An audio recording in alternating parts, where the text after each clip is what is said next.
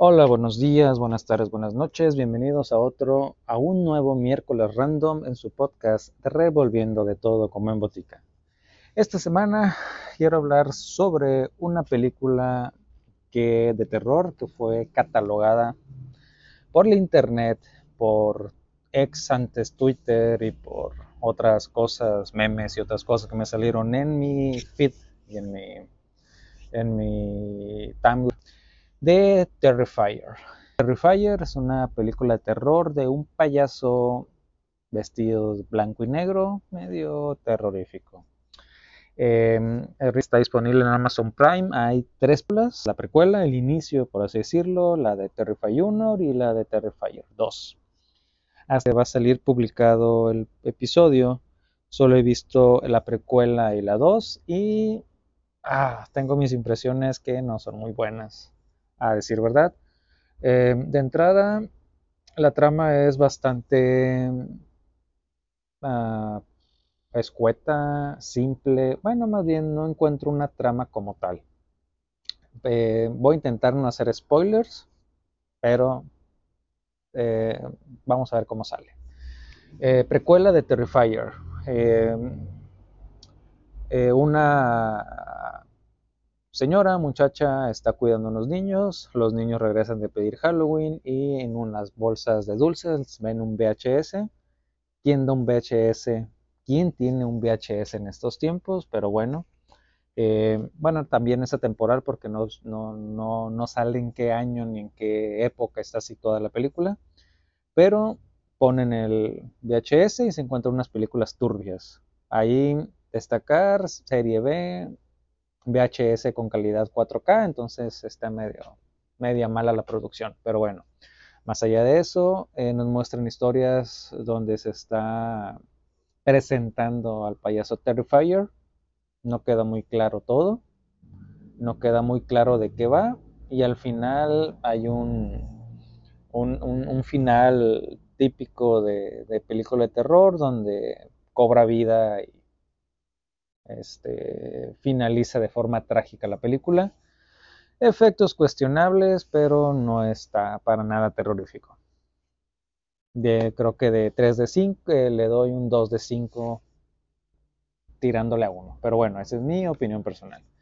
Después tenemos Terrifier 1, que fue la que se hizo popular antes de que saliera la precuela. Pero bueno. Eh, y Mismo tema, este, empieza de manera turbia, nos queda muy claro, empieza con la entrevista de una sobreviviente del Terrifier, nuevamente no hay una escala de tiempo, no vemos la secuencia real, no sabemos en qué año es, aparece el payaso este que empieza a hacer su matanza sin sentido ni razón de ser, no pareciera que no tiene un propósito, no, no hay una, una forma clara del por qué está haciendo las cosas. Generalmente el género de terror eh, se puede categorizar o catalogar de diferentes formas. Y una es el sobrenatural, que es algo que sucede dentro de alguna instalación que está maldita, una casa, un edificio, un hospital, lo que tú quieras llamar.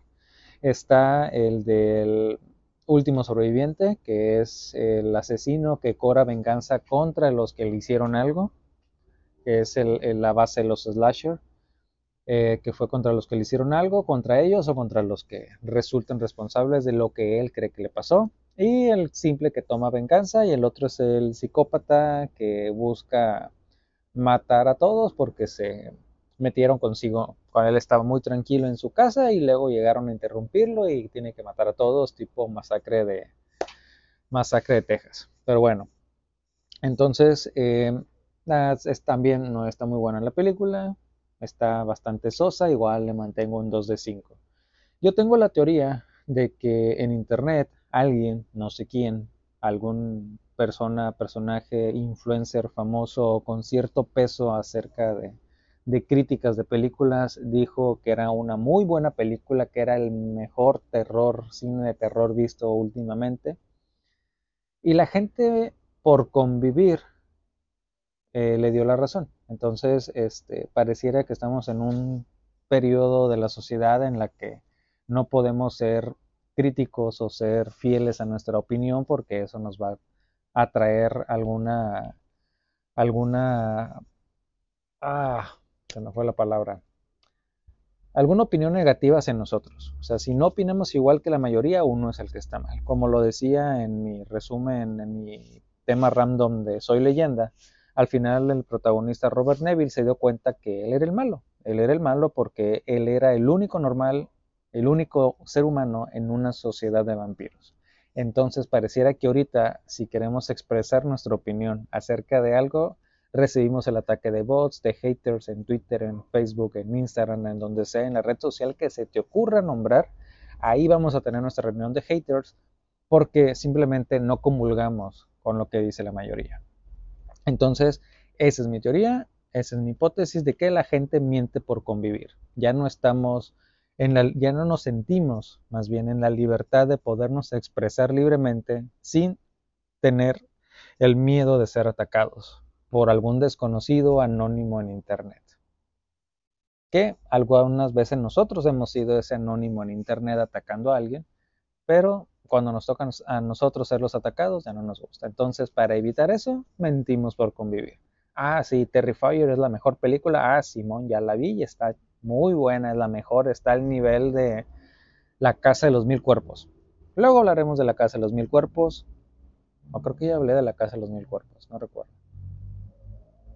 En fin, eh, no está a la altura de la casa de los mil cuerpos, los renegados del diablo. No, le falta. Y bastante. Entonces, eh, pareciera, creo que es una historia de un director debutante. Está bien para una primera película. Está bien, efectos cuestionables, eh, trama bastante sosa, guion bastante malo, pero pues se hace lo que se puede. Y Habrá gente que sí le guste y está bien. A mí en lo personal no se me hizo la gran cosa. Pero bueno, entonces, eh, como siempre, ustedes tienen la última palabra. Eh, nadie les puede decir qué te gusta o qué no te gusta. Simplemente son opiniones. Uno las puede tomar o no las puede tomar.